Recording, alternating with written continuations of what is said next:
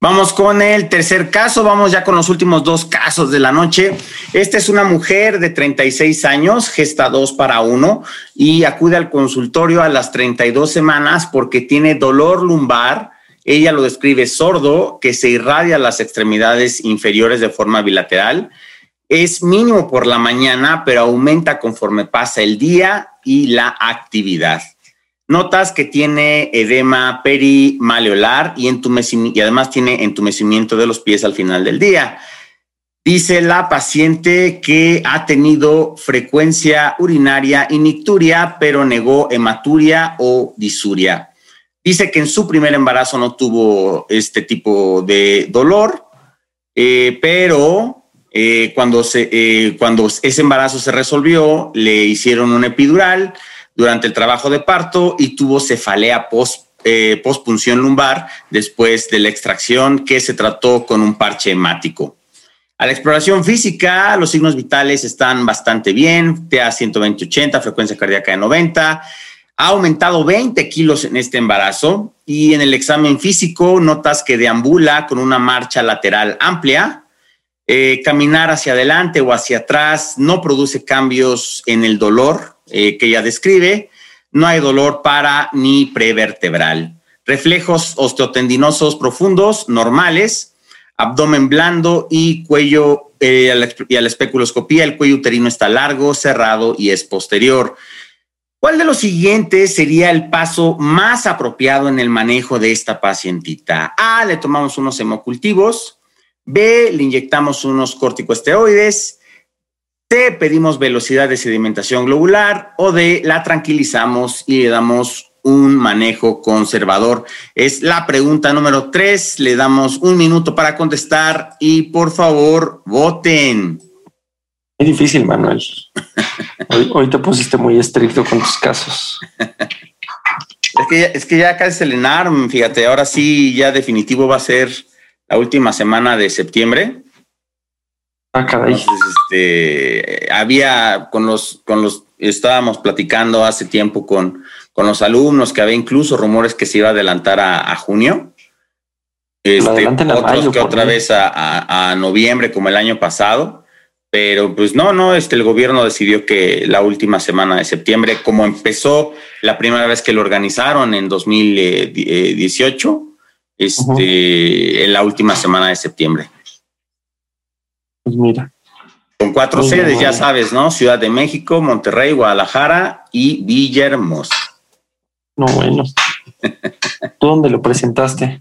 Yo en Jalapa, pero me tocó todavía de lápiz y papel, George. No, bueno. Cinco, cuatro, tres, dos, uno y tiempo. Vamos a finalizar la votación. ¡Ah, caray! Mira, fíjate, la mayoría de ustedes tuvo la respuesta correcta y muy tranquilamente dicen, doctor, no hay que asustarse Vamos a, tranquilizar a esta pacientita y vamos a darle un manejo conservador. Nadie le quiere tomar hemocultivos, ni inyectar esteroides, ni pedir BCG. Voy a dejar de compartir los resultados.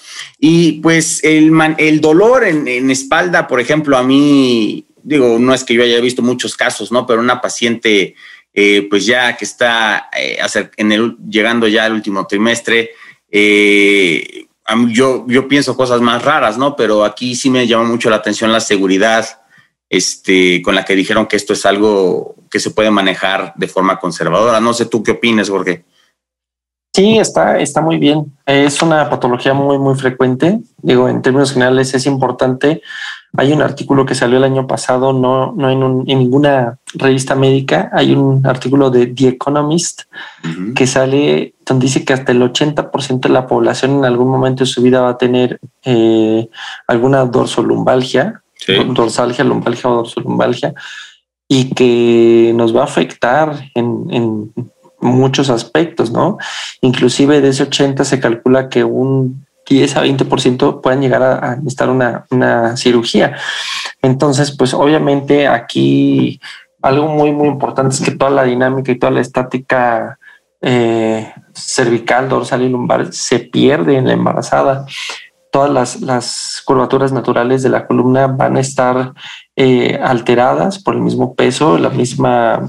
Eh, la misma tracción que se va a tener por, por esto, ¿no? Aparte aquí dice Lili que, aumentó mucho de peso. Efectivamente, el peso, de acuerdo a la norma oficial mexicana, dice que de 9 a 12 y medio. No todas las pacientes tienen que aumentar. Si es una paciente obesa y baja de peso, está padrísimo. Mientras el bebé esté creciendo, está muy bien. Siempre y cuando lleve una dieta adecuada. Sí, el peso es, es pues bastante. Y eso, eh, aunado a, a, los ligamentos que se están pues tensionando de una manera extraordinaria y que se inflaman eh, muy, muy impresionantemente, es, es, muy importante tener estas pacientes con toda la tranquilidad y que sepan diferenciar también de el dolor por contracciones. Ah, la presentación de, de, una contracción muchas veces es eh, un dolor en, contracciones en la zona lumbar pero es un dolor que va y viene, es, un cólico, ¿no? Hay gente o hay mujeres que dicen, a mí no me duele, yo no siento ningún dolor, pero tengo este dolor en la espalda. Va y viene, ¿cómo que va y viene? Sí, en una hora tengo tres, cuatro dolores. Oye, ¿cuánto duran? No, pues duran 30, 40, 50 segundos ah, caray, no, pues, y las revisas y tienen contracciones, nada más que ellas no perciben, sí, no perciben en la, en la cara anterior del útero la contracción, sino sobre esa, esa, esa contracción que jala el, ligamento o los ligamentos uterosacros y es lo que les da el dolor en la zona baja de la espalda, en la zona eh, lumbar, pues. Entonces eh, hay que saberlo diferenciar muy bien. En este caso, pues la paciente está estable, tiene los signos normales, se incrementó 20 kilos. Este tenemos que no, no tiene mayor, mayor situación y pues hemocultivo no tendría ni razón de ser. Al, al, al, alumno que nos puso hemocultivos, este no sé qué vamos a hacer, pero estoy preocupado. Los corticosteroides es una medida muy drástica, muy agresiva, ¿no? En determinado momento, si, si quisieran, digo, podríamos darle algún manejo muy tranquilo con cualquier eh, analgésico solamente. El paracetamol es lo más seguro, pues, en el embarazo. Eh, tiene 32 semanas, una dosis de, de diclofenac o de algún otro antiinflamatorio como el ibuprofeno no le va a hacer daño, una o dos dosis tampoco que se lo den con horario por aquello del, cierre del conductor tedioso. Y nada más, ¿no? La BCG pues puede salir aumentada por el simple hecho de estar embarazada. Entonces, este, pues no, no sería tampoco parámetro, ¿no? Entonces el manejo conservador, tranquilizar, explicarle cuál es la situación y decirle que si no sube de peso de aquí a que termine el embarazo está padrísimo, siempre y cuando el bebé siga creciendo. Claro. Porque ya subió mucho, como bien dijeron. Preguntaba alguien que si el parche hemático había tenido influencia con esto. No, no tiene ninguna influencia, no tiene ninguna relación. Este, los parches hemáticos, yo no soy anestesiólogo, obviamente, pero me dicen los, todos los anestesiólogos leídos e ilustrados que está, está proscrito hoy día, ¿no? Un parche hemático en funciones lumbares, en, en funciones de dura, pues. Sí, que era un unicornio, ¿no? Como que era que algo que se había pues así como pasado de generación en generación, pero así como digo, salvo que alguien nos corrija, me parece, estoy totalmente de acuerdo contigo, me parece que es más, pues no quiero decirlo así, pero como un mito, ¿no? Entonces me parece más bien que era un distractor, es un distractor y sobre todo eh, a lo mejor que sospecharas como si fuera un absceso epidural, pero pues eso fue en el primer embarazo y si fuera aún así, este, pues tendría algunos tendría datos de fiebre y dolor para vertebral o prevertebral, me parece. Sí, claro, no, no, no tiene ninguna alteración en su, en su estado general, temperatura, como dices, este, zona, zona eh, matizada con el tema, no tiene absolutamente nada y pues ya tiene mucho tiempo, ¿no? De eso también, como, como platicábamos. Entonces, claro, claro. No tiene relación. Ok, entonces, bueno, pues eh, me parece que ya prácticamente explicaste esta diapositiva de que pues aumenta la lordosis, hay aumento de progesterona, relaxina, que causan esta laxitud de ligamentos y articulaciones. Y yo me acuerdo muchísimo de, mi esposa eh, en sus dos embarazos. Eh, me decía, ¿no? bueno que te acuerdas de ella, amigo. este, que me decía, no, es que siento como si se me abrieran las articulaciones, ¿no? Sobre todo en la parte, pues, lumbar, o sea, y pues es, pues me parece el organismo preparándose pues para pues para un proceso que tiene miles y miles de años, ¿no? Que con el que nos hemos eh, reproducido y nacido todos los que estamos aquí. Este, el factor de riesgo, como mencionaste, aumento excesivo de peso, aumentó 20 kilos, que haya tenido ya lumbalgia, este, dice Omar, nunca falla, ¿no? La frase de se está acomodando el bebé para nacer, ¿no? Eh, lumbalgia previa, multiparidad. Nunca, la digo. Imagen, pues generalmente tratamos de evitar este eh, para estas pacientitas algún tipo de imagen y pues el tratamiento, como bien mencionaste tú, que ya no aumente de peso, que el bebé, o sea, que el bebé, vamos a vigilar que el bebé siga creciendo, aplicación de calor local y el medicamento analgésico más seguro es el, pues el buen paracetamol, ¿no?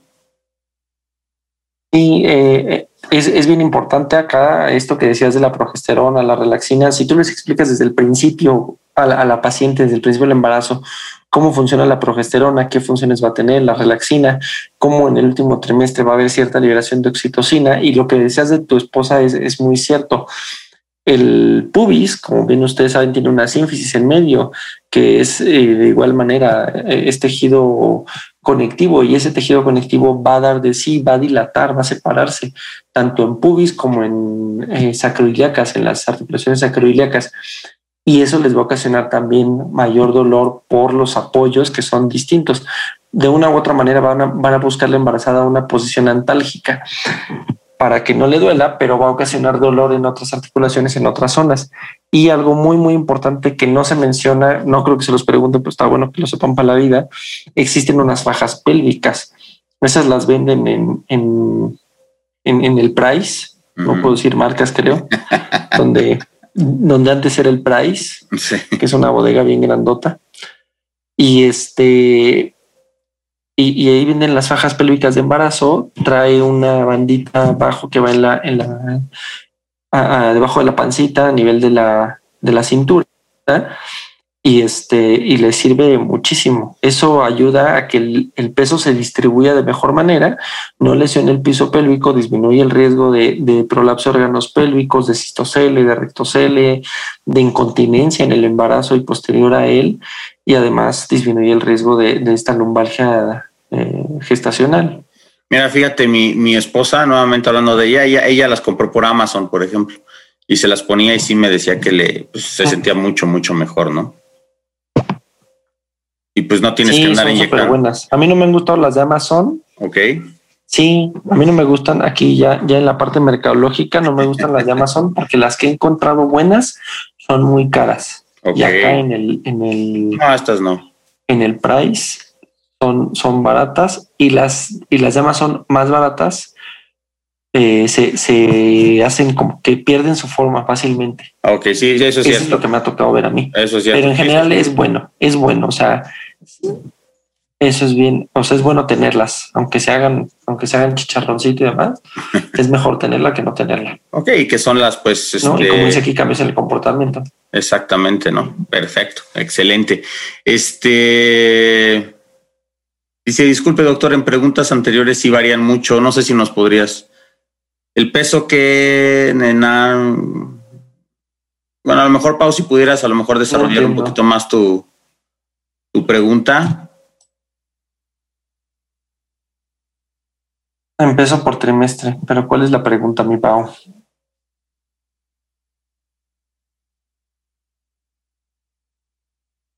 Yo, obviamente esto sería mucho más sencillo si, si estuviéramos con cámaras y con audio, pero pues te digo que pues ya los abogados me lo prohibieron una vez porque casi nos metemos en un problema, pero este que eh, menciona pues eh, el aumento del peso por trimestre, por cada uno de los trimestres. Es, es variable y deberías de aplicar una, hay una tasa hay una gráfica de índice de masa corporal en mujeres embarazadas.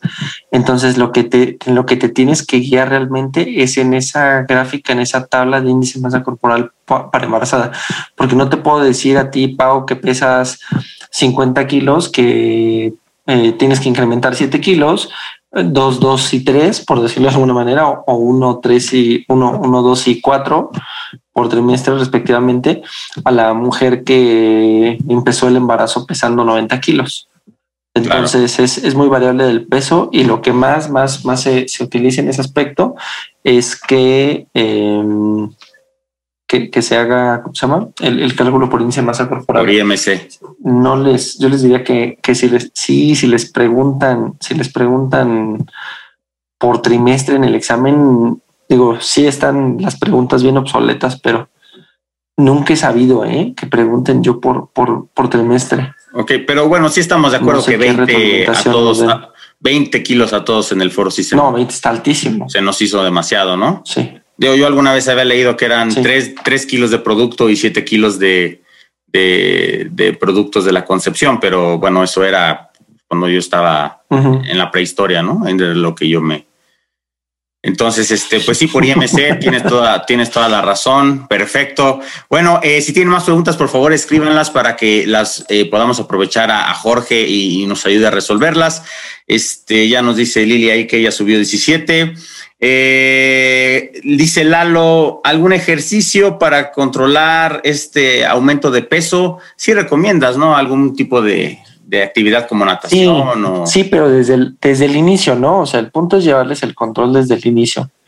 Luego se le explica a la paciente desde el inicio del embarazo, este, tú empezaste tu, embarazo bien y demás. Y hay gente que empieza muy bien y de un mes a otro ya te subió seis kilos.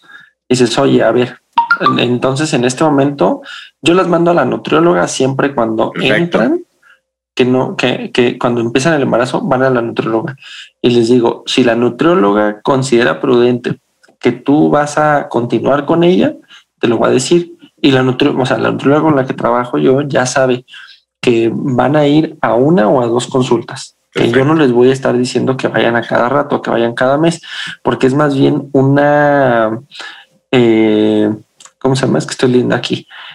Cuando hay, también me están llamando. Pero bueno, cuando hay, se me fue el avión bien feo. De la estaba diciendo. Ajá, cuando hay alguna condición que necesita que la vaya vigilando más, con más frecuencia, pues listo. Cuando yo veo que la paciente tiene un, desorden alimenticio, tanto que no coma o como que coma mal o como que coma por dos, como dijeron por ahí, pues entonces ya les decimos, oye, ¿sabes qué? Necesito que te vayas otra vez con la nutrióloga, veas, revises y sí es bien, bien, bien importante. La parte de ejercicios se recomienda desde el inicio. La que quiere empezar a hacer 30 a las 32 semanas ejercicio, pues la verdad es que se la va a pasar muy mal.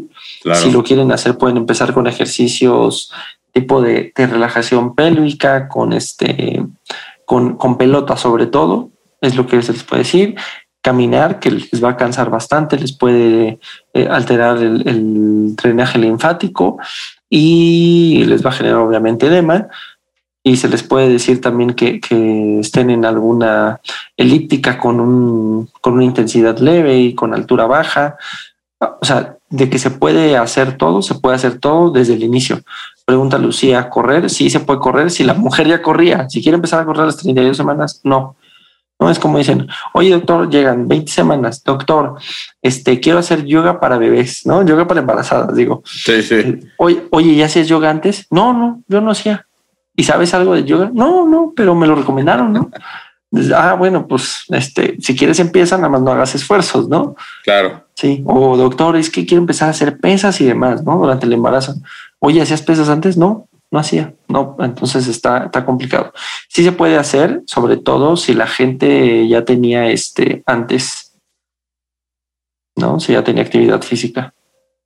Ok, perfecto. Esto, oye, ¿y el número de consultas, algún número que ellos se tengan que llevar para el examen nacional? Porque esto puede cambiar o no sobre las mínimas consultas prenatales. Está en la norma oficial, está en la norma oficial Bañolo. Si quieres te lo mando, no, no me acuerdo bien, o sea, honestamente. El seguimiento que yo le doy es mensual, cada cuatro semanas, hasta las 32 semanas. A partir de las 32 semanas, eh, a partir de las 32 semanas, cada, eh, cada 15 días, y después de cada dos semanas, a partir de las 36 son semanales. Semanales, ¿verdad? Ok. Aquí, dicen que son cinco mínimo. Sí, sí, la NUM viene muy, muy, muy específica de, de, lo que dice y en eso sí te quedo mal, no, no recuerdo. Sí, sí, este, Digo, si me preguntas, pues no sé, nosotros en medio privado pues nos llevamos muchas más, ¿no? Sí, claro, por supuesto. Pero este viene, viene este muy, muy específico. Viene cada cuánto tiempo tienes que estar monitorizando al bebé en, en, trabajo de parto en fase latente, si es cada hora, cada dos horas, en qué momento se vuelve eh, obligatorio estar escuchando frecuencia cardíaca total cada 15 minutos. En este momento no lo recuerdo pero lo, lo, busco, igual y les hago un cuadrito y se los mando. Ah, perfecto. Mil, mil, mil gracias. Oye, esto, vamos a pasar por el último este caso clínico. Esta es una mujer de 32 años que acude a urgencias por dolor abdominal desde hace dos días, pero cada vez es más, más grave, sobre todo en las últimas tres horas. Te dice que expulsó varios coágulos de sangre por vía vaginal desde hace una hora sus ciclos menstruales irregulares, no está segura de su fecha de última regla. Dice que hace dos años alguien le dijo que tenía un útero en forma de corazón y dijo, pues no está bien, es, está en forma de corazón. Y su exploración física, IMC de 28, TA 90, 55, está taquicárdica, está con 120. El abdomen con rigidez y disminución de ruidos intestinales. Eh, a la especuloscopía tiene sangrado vaginal moderado con coágulos. La prueba de embarazo en orina es, positiva. El ultra transvaginal muestra un saco gestacional en el extremo superior izquierdo del útero y líquido libre en el fondo del saco, saco posterior. La pregunta es, y este es el último caso de la noche, ¿cuál es el siguiente paso en el tratamiento de esta pacientita? A, dilatación y legrado, B, le damos metotrexate, C, le administramos misoprostol o D, la parotomía. Es la pregunta número cuatro, la última de la noche de hoy. Tienen un minuto y por favor, voten. Aquí mencionan, fíjate, se modificaron las fechas para las consultas en un algoritmo sobre atención general del embarazo por cuestión de la pandemia. ¿Tú sabías esto, Jorge, que por la pandemia se modificó? No, la verdad, la verdad no, pero pues es algo muy lógico, ¿no? Tener una adaptación al, al, a la situación, fíjate. Dice, dice que de las semanas por trimestre son uno 12, ah, que, o sea, las, las, o sea, ¿cómo divides los trimestres? El aumento de peso. 1, 12, 13, 26 y más de 27 el tercero. Mm, en general, yo me acuerdo que tengo, que eso lo tengo de una fuente gringa, es 1.14 y en adelante el tercero. Ok. Te perdí, Mañolo. Cinco. Te me quedaste congelado.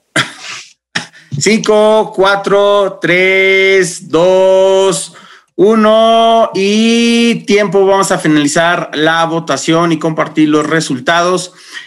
Fíjate, está bastante dividido, pero el 53% dice que esta paciente pasa la plancha y el otro 47 dice que podemos hacer otras cosas, pero la respuesta correcta es que esta paciente pues tiene que ir a quirófano. Este, ¿Qué nos podrías compartir acerca de, de, este caso clínico, Jorge, de esta pacientita?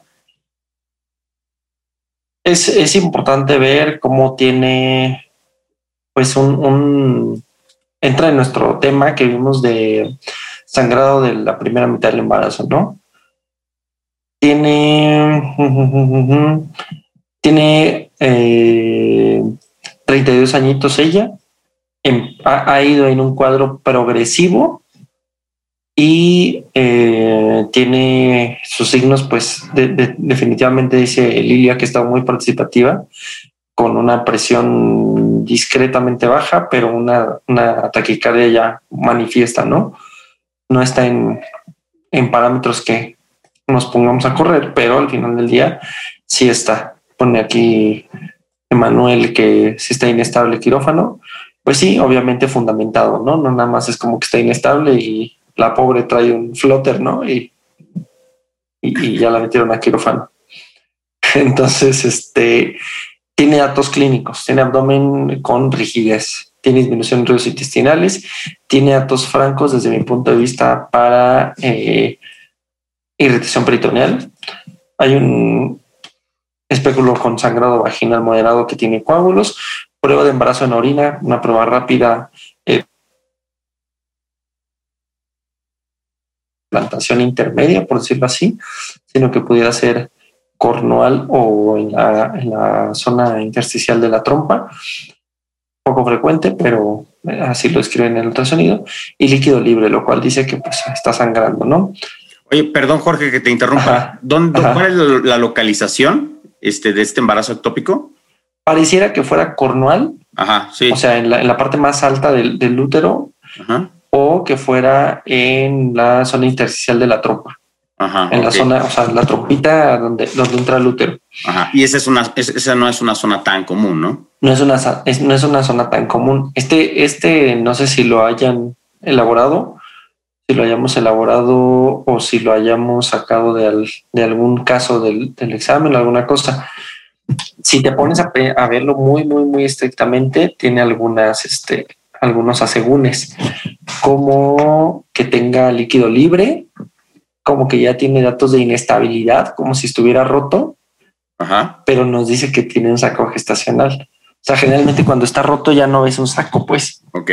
Sí, aquí algo que, que a veces les hace ruido o que también en algún momento pusieron un casito en el examen es que había un signo en en, en, aro de fuego, en trompa,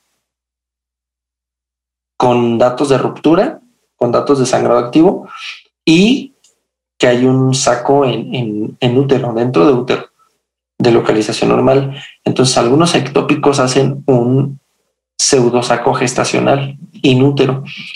Algunos embarazos este, ectópicos hacen este, esta presentación. Entonces ahí es donde donde te, llega a confundir, ¿no? Si puede ser un ectópico, si puede ser un heterotópico, o qué es lo que está sucediendo. En este caso, en términos generales, va muy orientado a que es un ectópico por las, por las situaciones, por las circunstancias. Y bueno, dilatación y legrado no sería porque con la dilatación y legrado no vas a hacer que, que el sangrado interno, pues obviamente ceda. El misoprostol no lo vas a hacer porque con el misoprostol pues tampoco vas a lograr que se expulse, ¿no? Ese embarazo que está en, una localización inadecuada y que está ocasionando inestabilidad hemodinámica por un sangrado interno de acuerdo a la ecografía que le están tomando y a los datos clínicos. Y la administración de metotrexate si está indicada en un embarazo eh, ectópico, que está diagnosticado como ampular, que está, que está diagnosticado como en trompa, que el embrión mida, eh, de acuerdo a tus revisiones, dependiendo de la guía que leas, menos de 3 o menos de 4 centímetros, que no tenga frecuencia cardíaca fetal, que la paciente esté estable. Si la paciente está hemodinámicamente estable, inestable, ya tiene una contraindicación para usar metotrexate. Entonces, es muy, muy este, muy, muy específico el tratamiento con, con el metotrexate.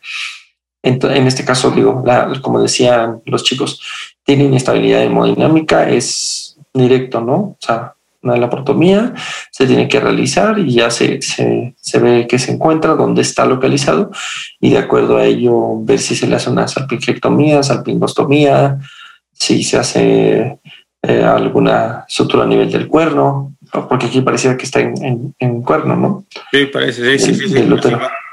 Ajá, así es. Ah, perfecto. Entonces, bueno, del embarazo ectópico, pues los factores de riesgo, eh, pues que haya tenido antes un embarazo ectópico, cirugía pélvica o de las tubas, enfermedad inflamatoria pélvica, eh, y bueno, el cuadro clínico, el dolor abdominal, la menorrea, sangrado vaginal. Creo que, creo que nunca será suficiente el hecho de enfatizar que toda paciente en edad reproductiva que llega con dolor abdominal a urgencia es una prueba de embarazo, ¿no, Jorge? Sí, sí, la verdad es que sí. Digo, a veces se, se abusa, ¿no? Me ha tocado que lleguen pacientes con, con datos parecidos y pues yo les pido entrada a un ultrasonido vaginal y con ese ya vemos que no haya embarazo inútero o, ectópico, que no haya nada. Y mis doctores de urgencias dicen, no, es que le pedí la gonatrofina para ver que, que de veras no estuviera embarazada. Ah, bueno, pues tal vez estaba pues sí, ¿no? Al final tienes, tienes razón, pero, pero la probabilidad de un ectópico hepático, pues está. es, posible, es, posible, pero. Es posible. Sí, la mejor, la mejor toma de decisión, sí, sí es, sí es hacérsela. Ok, entonces tracción beta y el ultra endovaginal. Sí. Sí, sí. Y como lo mencionaste, ¿no? Si está estable, utilizamos este metotrexato y si está inestable, pues eh, cirugía. ¿Existen varios esquemas para usar el metotrexato o es este alguno? Sí, sí existen, existen diferentes esquemas. los más fáciles son los de dosis única. Hay uno que es, eh, si no mal recuerdo, de 50 miligramos en dosis única por metro cuadrado de superficie corporal y se, se tiene que usar ácido folínico. Sí, claro a un miligramo por kilogramo de peso y nada más.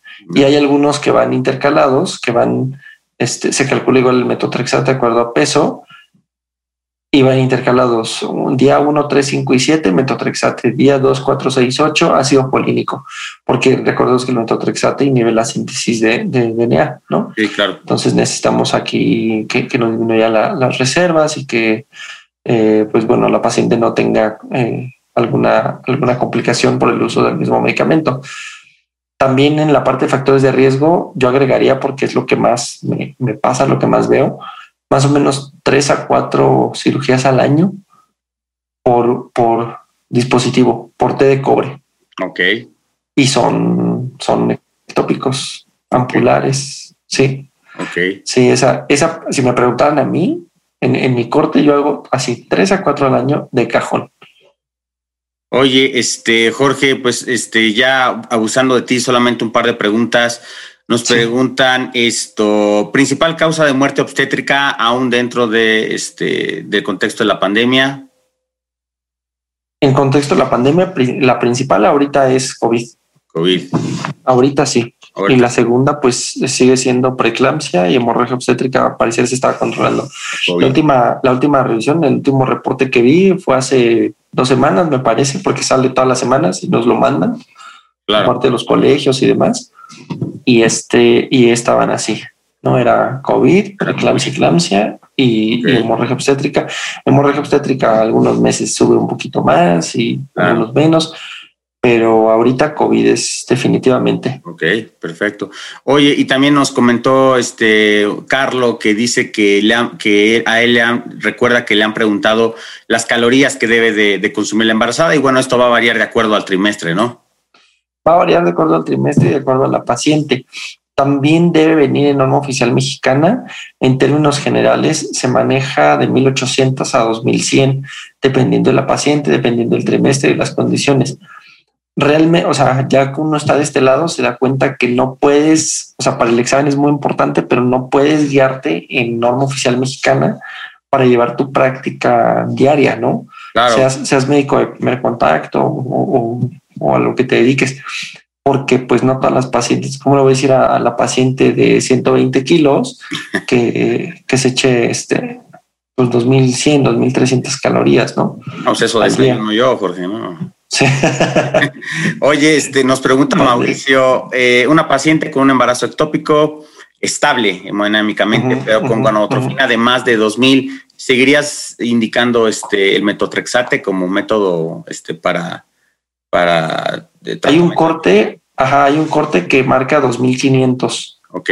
Depende de la literatura también eh, hay, gente que maneja un corte de 2500. Lo importante aquí, y qué bueno que lo pregunta porque me lleva a darles otro comentario, es que le tienes que hacer cuando haces dosis única o bueno, hagas dosis única o hagas multidosis con el metotrexate, tienes que hacer una determinación de gonotrofina a la semana. Y la gonotrofina tiene que haber disminuido al menos 15%. Okay. Si no disminuye 15%, debes de dar otra dosis si es que sigues teniendo eh, si es que sigues teniendo indicación para el metotrexate puedes dar otra dosis o puedes dar un esquema multidosis y a veces utilizar una unidosis y eh, o, puedes operar no ok. Entonces el corte perdóname. en la otra cara el, corte perdóname de 2500 será si tiene más de 2500 entonces lo llevas a cirugía. O así es. Ah, ok sí Ok, ok. Eh, perdóname. y, hay diferentes, hay diferentes bibliografías y hay. Ajá, Estaba Entonces, y la otra cosa es que, ajá, de la disminución. Y la otra cosa es que si, si, ya disminuyó más del 15%, le debes de estar tomando eh, eh, series de, de gonatrofina colónica también cada semana y ahí debe de irte disminuyendo hasta que sea cero. Sí, claro. Perfecto, pues sí, pues sí, porque si, si no disminuye, pues quiere decir que ahí pues sigue algo pues proliferando, ¿no? Perfecto. Oye, Jorge, pues muchísimas gracias. Sinceramente, te agradecemos mucho el hecho de que pues nos hayas ah, dado un espacio en tu, en tu agenda tan apretada. Este, pero esos Audis y esos Mercedes no se van a, pagar solos. Entonces, este, te agradezco muchísimo. Eh, si tienen más preguntas, por favor, escríbanlas a través de la plataforma. Ya ven que Jorge eh, no solamente es un excelente médico, es un gran, gran ser humano, eh, que personalmente lo, lo estimo muchísimo y les agradecemos, te agradecemos Jorge a nombre de todos el hecho que, que hayas participado con nosotros y pues nos vemos en la próxima, en la próxima ocasión. Gracias, gracias a ustedes, Mañuelo. Gracias a todos, chicos. Gracias a todos. Cuídense mucho. como siempre. Nos vemos la próxima. Bueno, y que se vayan a estudiar, ¿no, Jorge? Obviamente.